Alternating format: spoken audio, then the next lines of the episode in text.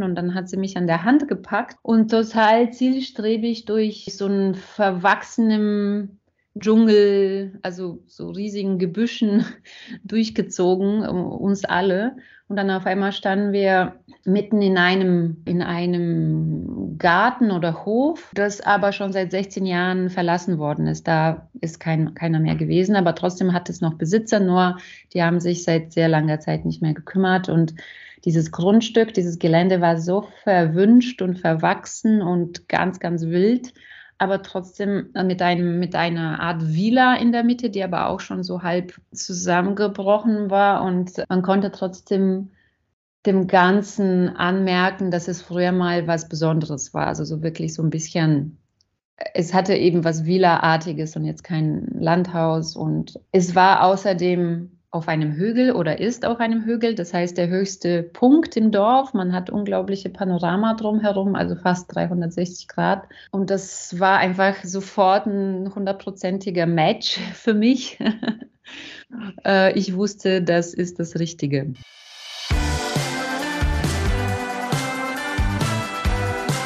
Здравейте und willkommen bei Bulgarien, der Podcast. Mein Name ist Sibiwa Tasheva und in diesem Podcast möchte ich einen Einblick in ein Bulgarien jenseits der Klischees verschaffen.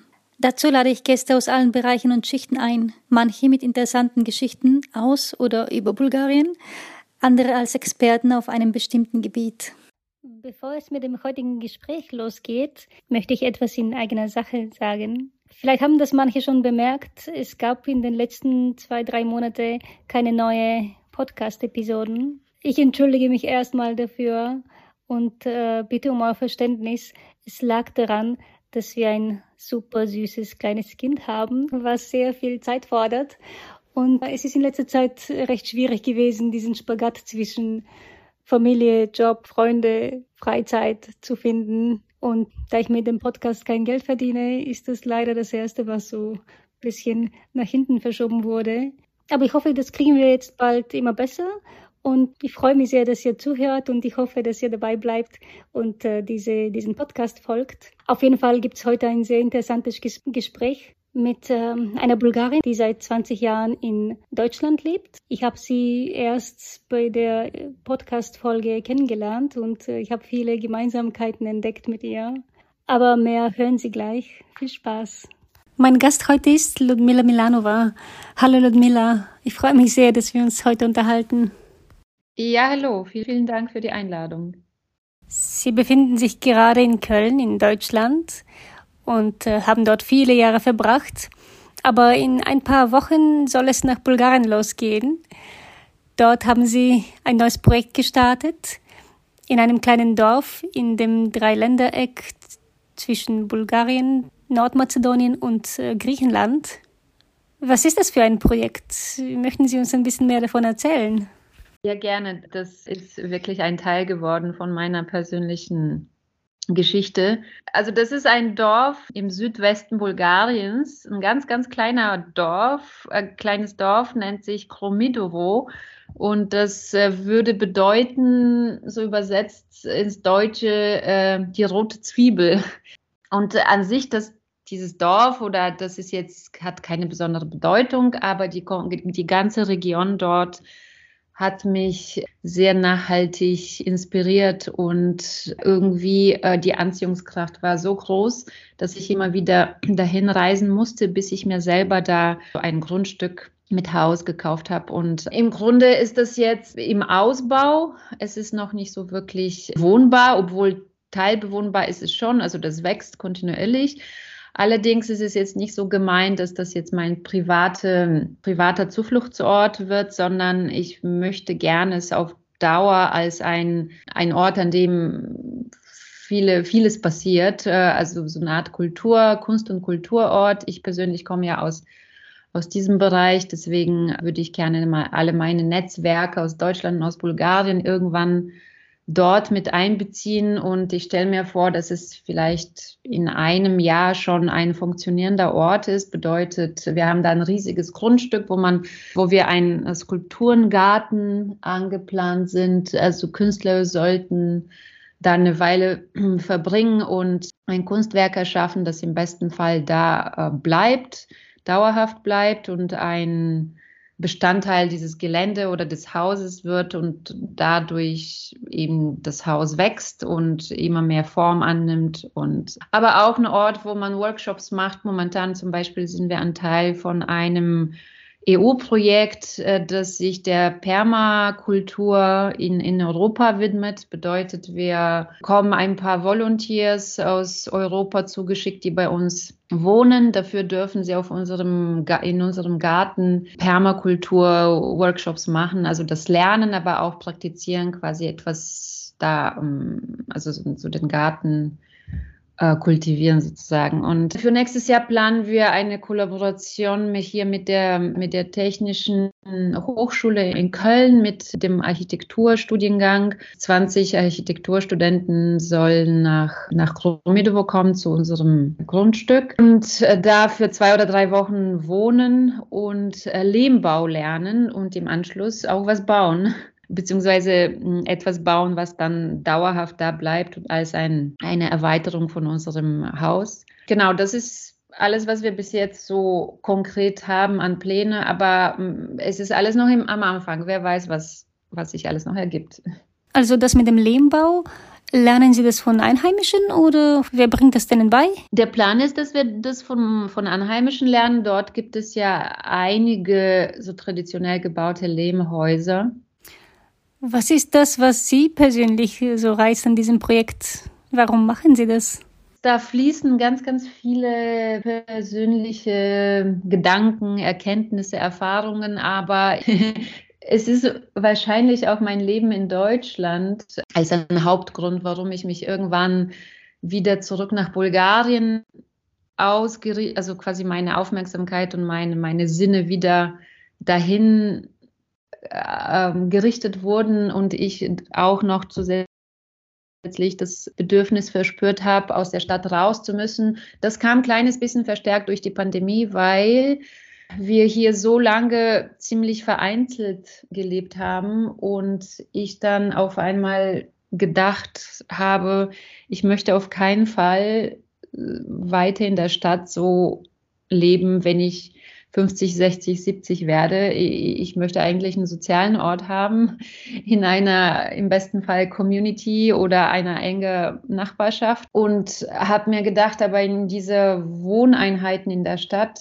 äh, finde ich das schwer, dass man sich das so erschließt und so kam das nach und nach der Wunsch eben äh, nach einem offenen Haus und zwar mehr in der, an der Natur gebunden. Und äh, ja, also ich glaube, es, äh, diese, diese 20 Jahre in Deutschland war für mich hauptsächlich eine ganz lange, intensive Arbeitsphase. Und jetzt mit 40 dreht sich das so richtig und ich bin, ja, ich, also die Interessen verschieben sich. Jetzt ist Arbeit und äh, Erfolg treten eher in den Hintergrund und jetzt habe ich wirklich mehr das Bedürfnis, einfach mehr in der Natur zu sein und mehr, äh, also Lebensqualität zu gewinnen im Sinne von Ruhe und bessere Luft und besseres Essen vielleicht auch. Besseres Essen, mehr Sonne. Wie sieht es denn dort aus in dem Dorf Kromidovo? Also grundsätzlich, wenn man dahin fährt, von Sofia aus, fährt man einfach ganz gerade runter Richtung Süden, also griechische Grenze und man durchquert Rila und Pirin, zwei große Gebirge in Bulgarien und, äh, und dieses Dorf ist direkt hinter Pirin und eigentlich zehn Minuten vor der griechischen Grenze. Und äh, es ist ganz flach. Das heißt, man durchquert zwei Gebirge und dann auf einmal wird es eben, also fährt man in das Tal hinein und wird ganz flach, aber so sehr leicht hügelig. Und das ist schon so ein kleines bisschen griechische Landschaft schon, also quasi eben sehr südlich. Es ist zwar flach, aber leicht hügelig und ich weiß noch, das erste was mich so unglaublich beruhigt hat, waren da das Licht und die Farben. Also es kommt natürlich auf die Jahreszeit an. Äh, ich war da im Spätsommer. Es hat was sehr offenes und breites und weites, weiträumiges und mildes und softes und freundliches. Und, ähm, und es hatte einen unglaublichen Beruhigungseffekt auf mich, die, diese ganze Region. Und zufälligerweise weil ich dann Film gedreht habe, habe ich nach Möglichkeiten gesucht, irgendwo in den Dörfern zu übernachten. Und so konnte ich über Airbnb einen Campingplatz ausfindig machen in diesem einen Dorf. Und in diesem Campingplatz war es so schön von einem englischen Paar betrieben und gemanagt. Äh, und also unglaublich toller Ort. Und die haben sehr liebevoll gestaltet. Und dort war es einfach so ein gutes, äh, gute Erfahrung mit denen an diesem Ort, dass ich meine Zeit da weiter verlängert habe und einfach immer länger geblieben bin. Und äh, bis, bis dieser Wunsch war, mich selber da niederzulassen. Allerdings wollte ich jetzt nicht mitten im Dorf, weil es dann doch äh, diese äh, dörfliche Nachbarschaft oder Gemeinschaft äh, sehr einengen sein kann. Also wenn man da irgendwie so 50, 50 Leute im Dorf hat, es ist natürlich alles sehr, sehr eng. Also wollte ich irgendwas am Rande des Dorfes finden und ich habe es wirklich gefunden. Und es war auch so ein bisschen wie eine schicksalshafte Fügung. An dem einen Tag bin ich auch, ich hatte ein paar deutsche Freunde mit dabei. Wir sind zusammen im Dorf losgezogen, um einfach unverbindlich uns umzuschauen, was es so an Leerstand gibt. Und auf einmal kam eine, eine Oma aus der Nachbarschaft rausgeschossen und die Menschen sind da ja grundsätzlich sehr neugierig und sie hat uns so ausgefragt, was wir da wollen und suchen. Und dann habe ich erzählt, dass wir so einfach mal Interesse haben, hier was zu kaufen. Und dann hat sie mich an der Hand gepackt und total zielstrebig durch so einen verwachsenen Dschungel, also so riesigen Gebüschen durchgezogen, uns alle. Und dann auf einmal standen wir mitten in einem, in einem Garten oder Hof, das aber schon seit 16 Jahren verlassen worden ist. Da ist kein, keiner mehr gewesen, aber trotzdem hat es noch Besitzer, nur die haben sich seit sehr langer Zeit nicht mehr gekümmert und dieses Grundstück, dieses Gelände war so verwünscht und verwachsen und ganz, ganz wild aber trotzdem mit, einem, mit einer Art Villa in der Mitte, die aber auch schon so halb zusammengebrochen war. Und man konnte trotzdem dem Ganzen anmerken, dass es früher mal was Besonderes war. Also so wirklich so ein bisschen, es hatte eben was Villa-artiges und jetzt kein Landhaus. Und es war außerdem auf einem Hügel oder ist auf einem Hügel. Das heißt, der höchste Punkt im Dorf. Man hat unglaubliche Panorama drumherum, also fast 360 Grad. Und das war einfach sofort ein hundertprozentiger Match für mich. Äh, ich wusste, das ist das Richtige. Dort ist auch voller, also diese Region ist auch wirklich voller ähm, Legenden und Mythen und es ist, wie Sie wissen, in Bulgarien, es gibt unzählige Naturorte und Ecken, die so eine okkultische, so mystische Aura haben. Das, und dort ist, sind ja Rupite mit Baba Vanga und Petric und es gibt unzählige Geschichten wie Baba, also Baba Vanga ist ja diese berühmte äh, Hellseherin äh, zu kommunistischer Zeit, die ist ja schon länger verstorben, die auch einen Kultstatus hatte. Es gibt auch viele Geschichten, die, die behaupten, dass sie sehr gut befreundet war mit den ehemaligen Besitzern von unserem Grundstück und sie ständig dann dort zu Besuch gewesen ist, um einfach da mit denen rumzuhängen. die Rupite mit den heißen Quellen, die, äh, die auch eine, ja, so eine Art Heilkraft oder so besondere Energie besitzen. Also diese, diese ganzen Geschichten natürlich tragen dazu bei, dass, dass ich vielleicht persönlich nochmal den Ort intensiver erlebt habe. Jetzt würde ich gerne das Dorf Krumidwu verlassen und mit Ihnen nach Varna gehen, zumindest gedanklich. Sie sind dort Ende der 70er Jahren geboren. Wie war Ihre Kindheit und Ihre Jugend in Varna? Das waren die letzten Jahre des Kommunismus ich habe so fetzen Erinnerungen aus diesen zehn Jahren Kommunismus, den ich erwischt habe.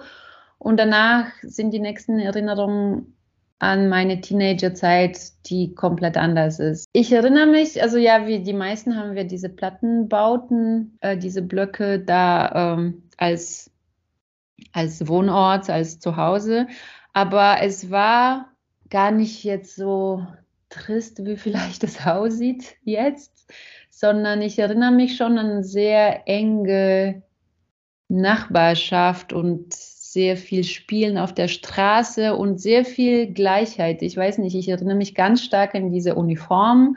dass wir, dass ich das immer, also das, also die Frage, was ziehe ich mir morgens an, gab es ja nicht. Es, es, kam später, dieser quasi Wettbewerb mit, mit Klamotten und mit Kleidung.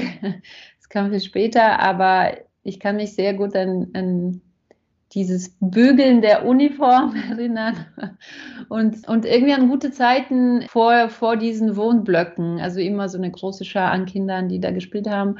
Das ist sehr stark äh, in Erinnerung geblieben aber auch später, als Kommunismus nicht mehr da war und Reisen möglich war und das Land sich geöffnet hat und auch äh, ausländische Waren reingeströmt sind. Und auf einmal war diese, dieses neue Gefühl von Wettbewerb, das auf einmal sich so vergleichen musste, wer was anhat und wer hat jetzt welches neue Musikalbum oder VHS-Kassette mit mit dem letzten Take That, Take That Konzert oder in meiner Schule gab es in der Zeit äh, jemanden, der hatte so Nike Schuhe, Nike Air hießen die und das waren sowieso die ersten Nike Schuhe, die man so live gesehen hat und die hatten irgendwie, es wurde gesagt, die haben Luft drin in der Säule und das konnte man durch so einen kleinen Plastikteil sehen, was man davor noch nie gesehen hat und das war das Größte und wir waren alle super neidisch.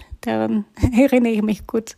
Genau, es gab so ein paar, also wirklich wahrscheinlich würde man sagen, ja klar, Klischees, aber ich weiß noch, äh, meine Mutter hat damals, hat in so einem sogenannten Cordecom gearbeitet. Wow. War sehr prestige, das wissen Sie wahrscheinlich noch. Und sie hat es ermöglicht, dass ich immer wieder die die Schoko-Überraschungseier hatte, was dann unglaublich Furie ausgelöst hat und, und auch Bananen. und klar sind das Klischees, aber es trifft einfach zu, weil das war einfach was Aufregendes und das ist emotional auch immer noch so in mir irgendwo so gespeichert. Ich war in der Grundschule, das war so ein, zwei Jahre vielleicht vor der Wende, in Syrien. Dort hat mein Opa gearbeitet und wir haben ihn als Familie besucht. Und als wir zurückkamen, dann habe ich äh, kleine Geschenke für alle in der Klasse mitgebracht, nämlich so Lollis. Und äh, es gab damals nämlich keine Lollis in Bulgarien und das kannte man überhaupt nicht. Also es gab nur Kaugummis oder Bonbons, aber mehr nicht. Und dann musste ich tatsächlich, also ich wurde von der Lehrerin aufgefordert, vor der ganzen Klasse zu gehen, ähm, vor einer Tafel und zu erklären, was das ist und wie man das macht. Und dann habe ich so erklärt, ja, man nimmt das an einem Stick und dann zieht man diese Folie weg und äh, schmeißt sie weg und lutscht es und am Ende, wenn man das ausgelutscht hat, dann gibt es ein Kaugummi. Ja, das war so Zeiten, wo, wo man das noch nicht wusste, wie das funktioniert mit dem Lolli. Sie hatten dann den Abiball in Varna und sind nach Sofia zum Studieren gegangen. Dort haben sie deutsche und englische Philologie studiert. Wie kamen Sie überhaupt zu der deutschen Sprache und äh, wie kam der Bezug zu Deutschland?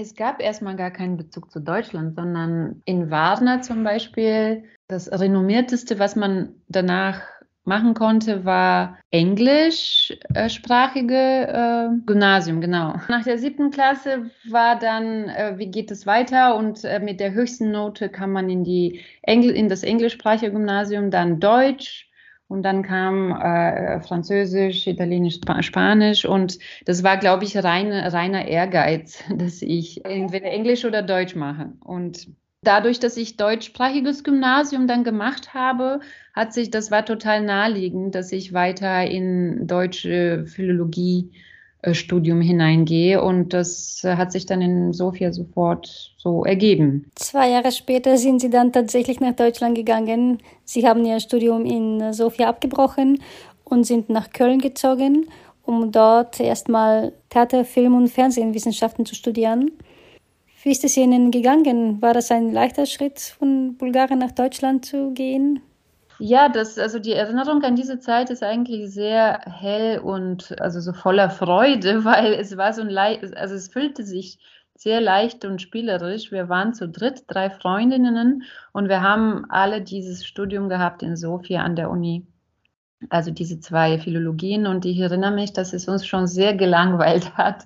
Es war es war einfach ein sehr ver verstaubtes Studium und, ähm, und wir waren etwas unglücklich. Und zu der Zeit aber, muss man sagen, war auch der Zeitgeist so, dass ähm, dadurch, dass sich die Grenzen geöffnet haben, war auf einmal wirklich eine massenhafte Bewegung, so eine Art Trend, so eine Art Welle, dass, dass eben junge Menschen ausgewandert sind. Deswegen waren wir nicht die Einzigen, sondern war das irgendwie so naheliegend. Und dann dadurch, dass wir auch zu dritt waren und uns zu dritt in Deutschland beworben hatten, mit der Idee, wir wollen ja was Moderneres studieren, irgendwas mit Medien. Damals hatte ich noch nicht so wirklich, ja, ich glaube, mir fehlt ja auch so ziemlich die Vorstellungskraft, was es alles mit Medien sein könnte.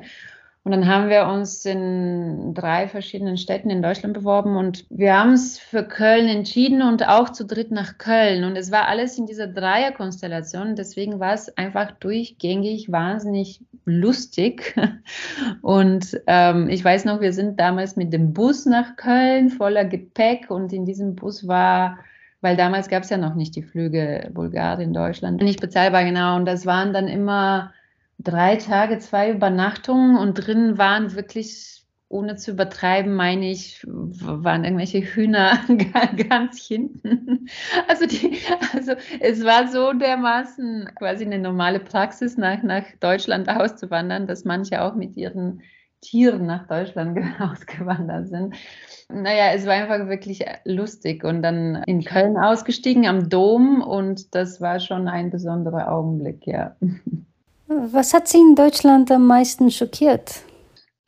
Als ich das Studium angefangen habe und mehr so in, in das Leben integriert wurde, habe ich schon sehr lange große Ehrfurcht. Mir kam es vor, dass sie alle um mich herum, also quasi die Deutschen, so viel besser fürs Leben vorbereitet sind, also quasi so viel mehr Wissen haben und so viel mehr Selbstständigkeit und so viel mehr sehr viel fortgeschritten. Also ich denke, also während, also ich hatte eigentlich, mir ging es gut und so weiter, aber ich weiß noch, dass ich die ganze Zeit wahnsinnig viel gelernt habe und fleißig war, weil ich das Gefühl habe, sonst kann ich keinen Schritt halten. Und ähm, das war erstmal das, was mich, glaube ich, sehr lange so motiviert hat, bis ich natürlich so ein bisschen erwachsener wurde und die, die, die Lage anders eingeschätzt habe. Aber sonst so richtig schockiert muss ich jetzt länger nachdenken, was es war. Aber ich glaube, das war am Anfang das, wo ich so kulturell mir dachte, ich, ich, komme mir einfach viel zu kindlich oder kindisch vor im Vergleich zu, zu meinen deutschen Kollegen. Was würden Sie zu Ihrem 20-jährigen Ich sagen aus heutiger Sicht? Ja, mich gar nicht ich hätte mich gar nicht davon beeindrucken müssen, weil das hat mich schon sehr unter Druck gesetzt. Und ja, es ist eine extrem, also viel extremere, extremere Leistungsgesellschaft als jetzt die bulgarische. Und ich habe mich so richtig davon mitreißen lassen, was natürlich unter Umständen zu sehr vielen Krisen führt. Aber jetzt mit der Zeit kann man viel mehr differenzieren und äh, jetzt weiß ich auch meine Herkunft viel mehr zu schätzen, dass ich einfach noch äh, einen eine komplette Kultur und ein Wissen in mir habe, die das nur persönlich mir gehört. Jetzt hier in diesem deutschen Kontext. Sie haben danach audiovisuellen Medien an der Kunsthochschule in Köln studiert. Wie kam es überhaupt zu der Kunst? Es klingt so, als ob Sie nicht von Kind auf sich mit Kunst beschäftigt haben. Oder wie war das? Ja, das ist interessant. Ich, ich bin relativ spät dazu gestoßen, was auch äh, ungewöhnlich ist für Kunst. Das ist so ein bisschen wie bei Tanz, äh, muss man schon sehr früh anfangen, weil es einfach kein so Beruf im klassischen Sinne ist. Und genau, also so von, von Familie, von, von Ausgangsposition aus, äh, aus, also da, wo ich herkomme, da ist jetzt keiner, der äh, sich mit Kunst beschäftigt hat oder so annähernd in die Richtung was gemacht hat. Das kam in Deutschland und das kam schon hauptsächlich aus mir heraus, dieses Bedürfnis, weil ich, ich erkläre es mir so, dass in Deutschland, also ich kam mit 20 und wie gesagt, es war noch nicht so ganz ausgeprägt, was ich beruflich machen will, aber so ein bisschen kreativ war ich immer so tätig. Ich habe immer so kleine Filmchen gedreht und die geschnitten und Radiosendung sehr lange gemacht beim Köln Campus an der Uni.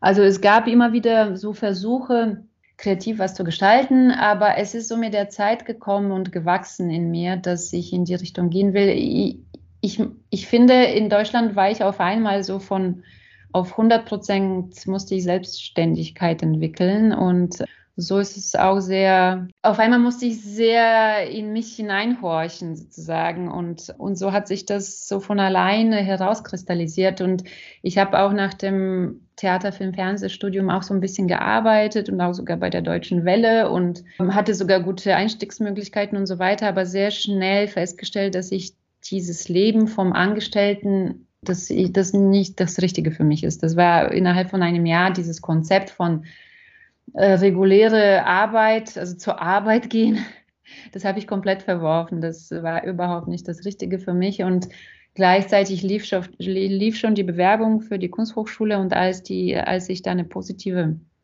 Antwort hatte, war im Grunde der zweite Turning Point oder so Schlüsselmoment in meinem Leben. Der, der erste war eben, als ich dieses Visum für, für Köln, für Deutschland bekam. Das war auch äh, eine spannende Geschichte. Absolut last minute habe ich dieses Visum bekommen und das hat eben mein Leben einmal verändert. Und das zweite Mal war, als ich für die Kunsthochschule, Kunsthochschule angenommen wurde, das hat auch komplett mein Leben verändert. Es war, ehrlich gesagt, zu der Zeit hatte ich nicht so, nicht so das Umfeld. Also ich war überhaupt nicht in künstlerischen Kreisen, höchstens in Musikkreisen, weil ich am Anfang als DJ mein, äh, äh, mein Einkommen bestritten habe. Aber ich hatte noch nicht so viel mit der Kunst zu tun. Also von daher war das irgendeine Art intuitive Entscheidung. Was haben Ihre Eltern dazu gesagt? Oder erstmal, was haben die, Ihre Eltern gearbeitet? Also die Mutter war im Kommunismus bei Chorocom teilweise beschäftigt. Und der Vater, was hat er beruflich gemacht?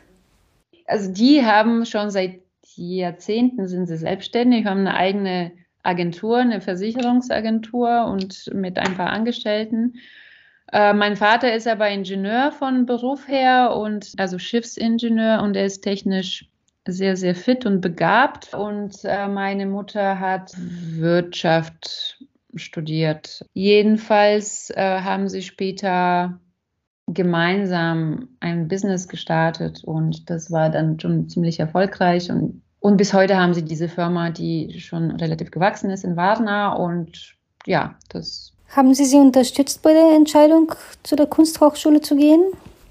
Ich kann mich nicht explizit jetzt an Unterstützung erinnern, weil dieses ganze Feld oder dieser Bereich ist denen so fremd, dass die selber nicht wussten, worauf ich da einlasse.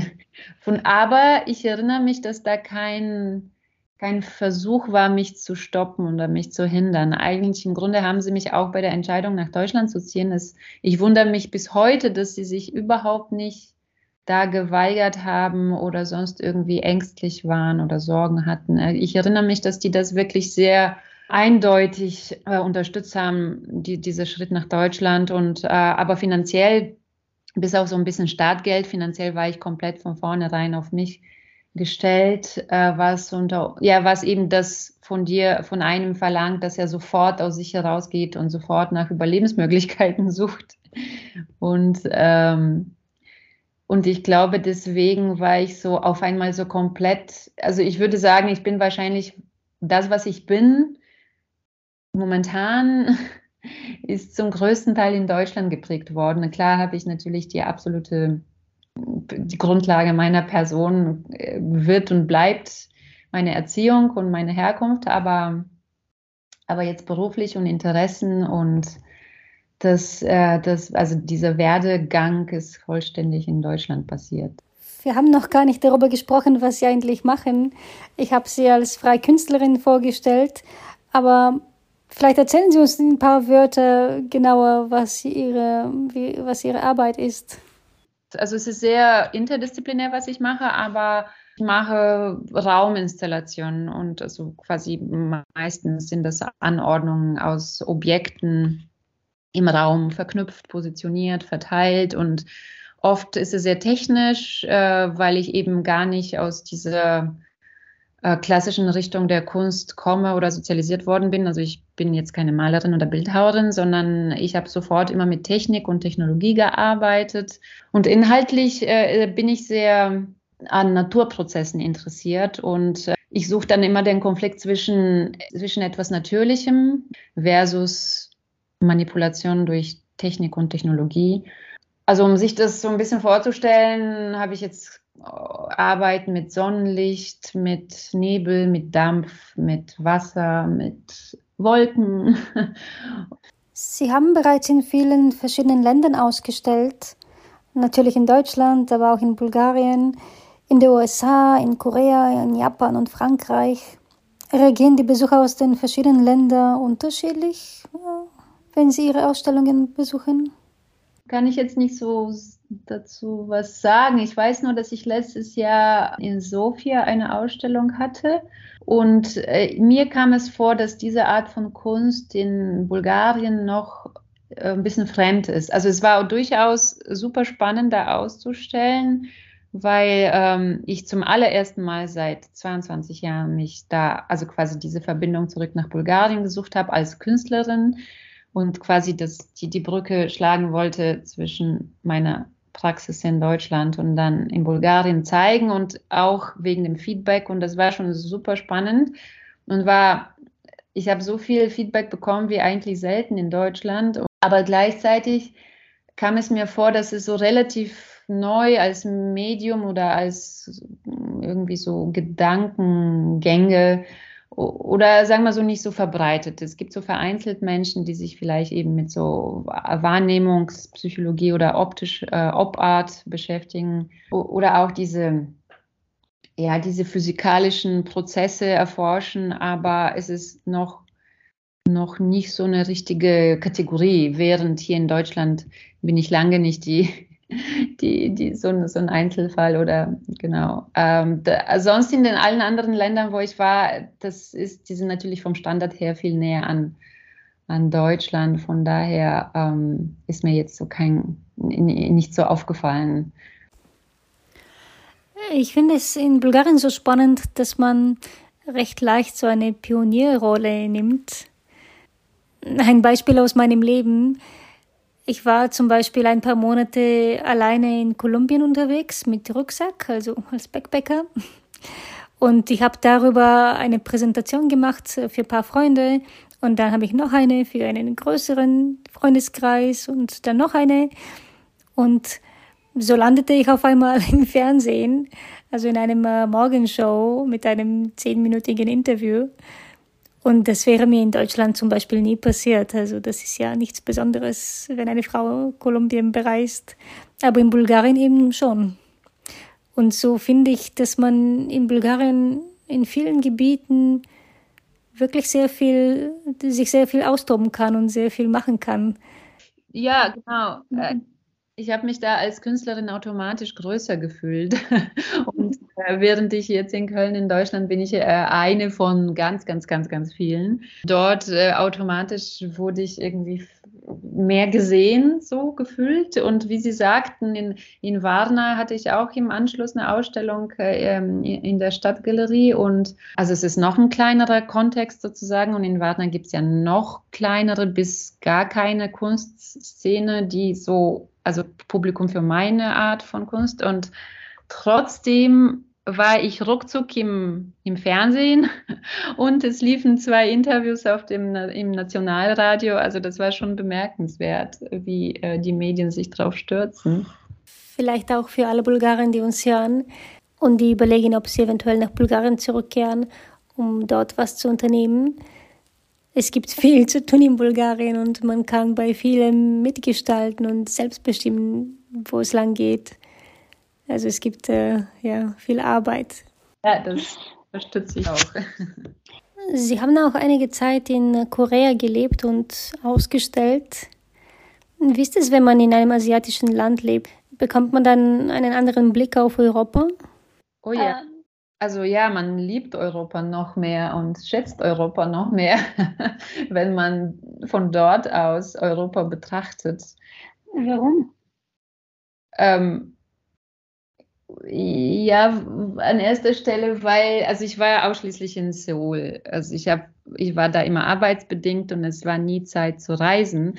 Von daher ist jetzt meine Aussage wahrscheinlich nicht ganz korrekt oder sagen wir mal so, mein Eindruck ist nicht äh, ähm, also äh, wahrhaftig genug, aber äh, Korea, Seoul ist sehr schnell gewachsen und grundsätzlich die großen Städte in Korea und ähm, Und es sieht, das ist wirklich, die sind momentan so ein bisschen quasi mit diesem, mit dem Ausloten des kapitalistischen Systems noch frisch dabei sozusagen. Und, und es ist alles neu gebaut und modern gebaut und da muss man echt lange suchen in der Stadt, um ein bisschen Geschichte zu finden. Klar gibt es die großen touristischen Tempel und so weiter, aber ist alles überlaufen und auch die sogenannte Altstadt. Aber was das Stadtbild ausmacht, ist, äh, sind Wolkenkratzer und die Neubauten und das, äh, das Moderne, also die, das technische Moderne. Und sehr schnell, ich zumindest, habe mich so unglaublich nach, so nach unserer Architektur gesehnt, also quasi nach Geschichte in der Architektur. Also quasi die Geschichte, die in Europa zu finden ist, so einfach in den, in den Städten, dass das hat mir so gefehlt, ähm, dass es so eine Art ja, Zuordnung zu der Vergangenheit zu spüren ist. Das, das war das Erste, was, was ich da so als, äh, ja, so als Mangel gespürt habe. Und kulturell, also so von Mentalität her, das ist jetzt so ein bisschen ein heikles Thema, weil, äh, weil wie gesagt, ich war da drei oder viermal mal drei Monate und immer arbeitsbedingt. Also das heißt, ich habe nicht das gesamte Bild so erfassen können, aber so in meinem Umfeld, wo ich gearbeitet habe und die Menschen, das, das war alles so unglaublich so freundlich und hilf, hilfsbereit, bereit, aber soll ich sagen, die sind so für uns oder für mich, die sind schwer zu lesen. Also da wird mit Emotionen ganz anders umgegangen. Und es herrscht so eine unglaubliche Kontrolle in dem Verhalten und in dem Umgang, zwischenmenschlichem Umgang, dass das auf Dauer würde mich sehr unglücklich und vielleicht so geistig, seelisch krank machen. Also es fehlt eine gewisse Offenheit und Emotionalität und Ausdruck den ich dort jetzt nicht gefunden habe und keinen Ersatz gefunden habe, den ich in Europa habe. Also in, das, übrigens, das habe ich so ein bisschen auch in New York, als ich da ein bisschen Zeit verbracht habe, oder quasi im amerikanischen Kontext. Weil die Amis sind komplett das Gegenteil vielleicht vom asiatischen Verhaltenskodex, aber auch da hat mir diese, da, da, da konnte ich auch schwer diese emotionale Verbindung spüren, wie die man sehr leicht hat mit Europäern. Und ich weiß noch, damals ist eine italienische ähm, Künstlerin dazu gekommen und automatisch hat mir das, ist mir ein Stein vom Herzen gefallen, weil ich mit ihr so auf einmal so kommunizieren konnte, wie, wie ich es mir gewünscht habe, wie es mir gefehlt hat. Und das, genau in Korea, auch wenn ich da gute Freunde habe, mit denen ich immer wieder ähm, Projekte plane, ist schon für mich so gewesen, dass ich rein emotional äh, auch nicht so ganz so glücklich werden könnte, wenn ich da jetzt leben würde. Also von daher, also von da aus kam, kam mir Europa schon wirklich wie so ein, der beste Ort eigentlich zum Leben vor. Ja, und Bulgarien kann auf jeden Fall viel Geschichte anbieten. Sie haben 2019 eine besondere Reise nach Bulgarien unternommen. Dabei haben Sie viele außergewöhnliche Orte besucht, die mit spiritueller Energie verbunden sind und Naturphänomenen. Wie kam es da, dazu und wie haben Sie sich dafür entschieden, so eine Reise zu unternehmen? Das kam dazu, dass ich mich hier extra für ein Stipendium beworben habe, das dieses Thema hatte, Natur und Mystik. Und das kam auch noch daher, dass ich äh, in meiner künstlerischen Praxis so lange, so technisch gearbeitet habe, dass ich irgendwann dachte, jetzt reicht's mir. Jetzt brauche ich das Gegenteil. Jetzt brauche ich das Spirituelle, das Beseelte sozusagen, was ich äh, in der Natur finden möchte. Und so hat sich das so ergänzt. Ich habe dieses, diese Fördergelder bekommen und konnte die Reise planen und umsetzen. Was haben Sie während dieser Reise gelernt? Für mich persönlich war das wirklich, für mich war die Reise die Wieder, Wiederverknüpfung mit, mit Bulgarien. Also ich bin seit 20 Jahren in, in Deutschland und ich habe äh, selten solche Reisen in Bulgarien gemacht, eigentlich gar nicht. Ich war höchstens meine Eltern in Varna besuchen, aber sonst gar nicht durchs Land gereist und durch diese, durch dieses Filmprojekt habe ich eine Route äh, geplant, die im Westen Bulgariens äh, stattfand, also vom Norden nach Süden. Alles Orte, die ich nicht kannte, alles, wovon ich nur gehört hatte oder die einen bestimmten Ruf oder irgendeinen Bekanntheitsgrad haben. Und, und für mich war das die Reise, die, die die Verbindung zwischen mir und Bulgarien wiederhergestellt hat. Also weil ich habe für mich eine komplett neue Seite Bulgariens entdeckt. Wahrscheinlich dadurch, dass ich nur Städte kannte und überhaupt kaum gereist bin. Aber das Land ist nochmal anders in diesem Teil des Landes als jetzt da am Meer. Und das alles kannte ich nicht. Und das hat für mich so eine Kraft gehabt, äh, all diese Orte, dass ich mich wirklich so wie geerdet gefühlt habe. Also so ein bisschen dieses, die, ja, wirklich so mit voller Kraft dieses Zurückkehren wollen nach Bulgarien, aber ohne jetzt da dauerhaft zu sein, aber einfach wieder die Verbindung zu Bulgarien herstellen zu wollen und noch stärken zu wollen und ausbauen zu wollen. Das, das, also nach diesem Projekt hat sich im Grunde vieles geändert. Ich bin ständig in Bulgarien. Ich habe jetzt dieses Land und das Haus und ich habe schon ein größeres Netzwerk an Menschen. Also sogar zu meinen Eltern habe ich eine bessere Verbindung. Also das hat auf jeden Fall in mir einiges so gedreht, im Kopf. Gab es während dieser Reise ein besonderes Erlebnis, was Ihnen so besonders im Gedächtnis geblieben ist? Also es war auf jeden Fall was Besonderes, dieses Ritual im Rilla-Gebirge von der Weißen Bruderschaft zu sehen, auch wenn das sehr umstritten ist und hat diverse andere negativen Aspekte. Aber das zu erleben, war, war wirklich sehr schön. Also die ganze, das ganze Pilgern da hoch und da lernt man auch natürlich ganz viele Menschen kennen. Und auch dieses, allein das visuelle Bild von, von diesem Ritual ist einfach toll, unabhängig von all den verschiedenen Aspekten, die in diesem Ereignis drin stecken. Sie meinen die Weiße Bruderschaft, die sich im Rilla im August bei den sieben Rillerseen trifft, oder? Genau. Mhm. Was aber auch sehr toll war, war eine Wanderung Richtung Karadjov, Kamak. Also das ist ein Stein, riesiger Stein, der ähm, zwischen zwei Felsenformationen so stecken geblieben ist, dass es so wunderähnlich aussieht und das ist, das macht es dann aus, weil da ähm, gibt es auch verschiedene Geschichten, dass es von Menschen gemacht ist oder von Traken und Trakern und also es gibt da unendlich viele, viele äh, Versionen. Jedenfalls, man kommt dahin nur über einen längeren Wanderweg. Und auf diesem Wanderweg und zurück habe ich Menschen kennengelernt und Menschen gesprochen und diese Gespräche waren unglaublich toll, weil ich nochmal so reinblicken konnte in die bulgarische Seele. Also es wird da sehr viel, ich weiß nicht, was der richtige Begriff ist, aber ich nenne das so esoterisch religiös, esoterische Religiosität nennen. Und äh, die, die Menschen pilgern zwischen ähm, Kristova Gora, also das ist dieser Kreuzwald oder ich weiß nicht, wie das auf Deutsch heißt, aber ähm, diese pilgern zwischen zwei diesen Orten, diesem Wald und diesem Stein. Und der eine Ort ist positiv besetzt und der andere ist negativ besetzt, also quasi von Energie her. Und ähm, die, dieses Hinpilgern zu den zwei verschiedenen Polen macht was mit einem oder ja, das, das hat eine gewisse Wirkung. Und jedenfalls, das war eine ein tolles Erlebnis und das aller, die allerletzte Station im Grunde war ausschlaggebend für mich. Das war eben Rupite mit Baba Wanga und auch diese heiße Quellen und auch die, der wohl, wohl, da gibt es so einen wohl nicht mehr aktiven Vulkan. Also diese Landschaft dort, keine menschliche Begegnung so sehr, aber die landschaftliche Begegnungen waren da für mich ausschlaggebend. Was sollte man in Deutschland über Bulgarien wissen, was man noch nicht weiß?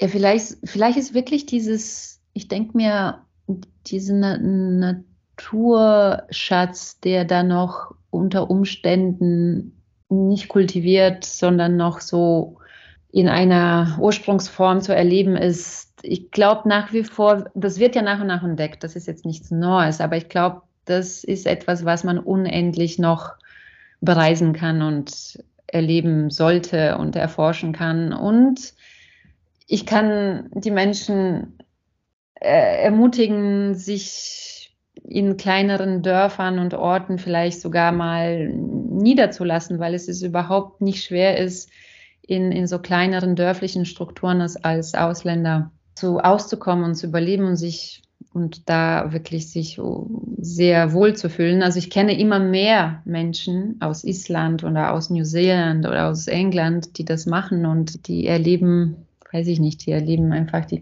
das, das totale Glück. Und das fände ich persönlich schön, wenn, genau, wenn das Land so ein bisschen durchmischter wird durch alle möglichen Nationalitäten, weil es immer noch vielleicht für meinen Geschmack zu homogen ist. Das wünsche ich mir auch. Mehr ausländische Gäste, die, die nicht nur Gäste sind, sondern bestenfalls ein bisschen länger in Bulgarien bleiben oder vielleicht sogar tatsächlich ihr Glück in Bulgarien finden. Das wäre toll. Gibt es vielleicht noch etwas, was wir nicht besprochen haben und was Sie gerne mitteilen wollen? Ich kann mal eine äh, Werbung in, eigener, in eigenem Sinne. Im September in Sofia habe ich eine Einzelausstellung äh, äh, bei Goethe-Institut. Steht das Datum schon fest? Es sollte am 8. September eröffnen. Äh, da, da kann sich vielleicht noch was ändern, aber das ist bis jetzt das ausgemachte Datum. Ich werde natürlich einen Link zu Ihrer Webseite in den Show Notes zu dieser Folge online stellen, so dass sich jeder dort informieren kann. Ja, vielen herzlichen Dank, äh, Ludmila Mimanova, für dieses schöne Gespräch. Ja, vielen, vielen Dank auch Ihnen. Ich habe das Gefühl, wir können schon noch sehr lange sprechen. Ja, ich auch. Ich freue mich schon sehr auf ein äh, persönliches Kennenlernen in Bulgarien, vielleicht in Ihrem Dorf oder, oder auch in Deutschland. Das war Bulgarien, der Podcast mit Sibiwa Taschewa und dem heutigen Gast Ludmila Milanova. Und ich freue mich sehr, dass Sie uns gehört haben und ich sage Danke.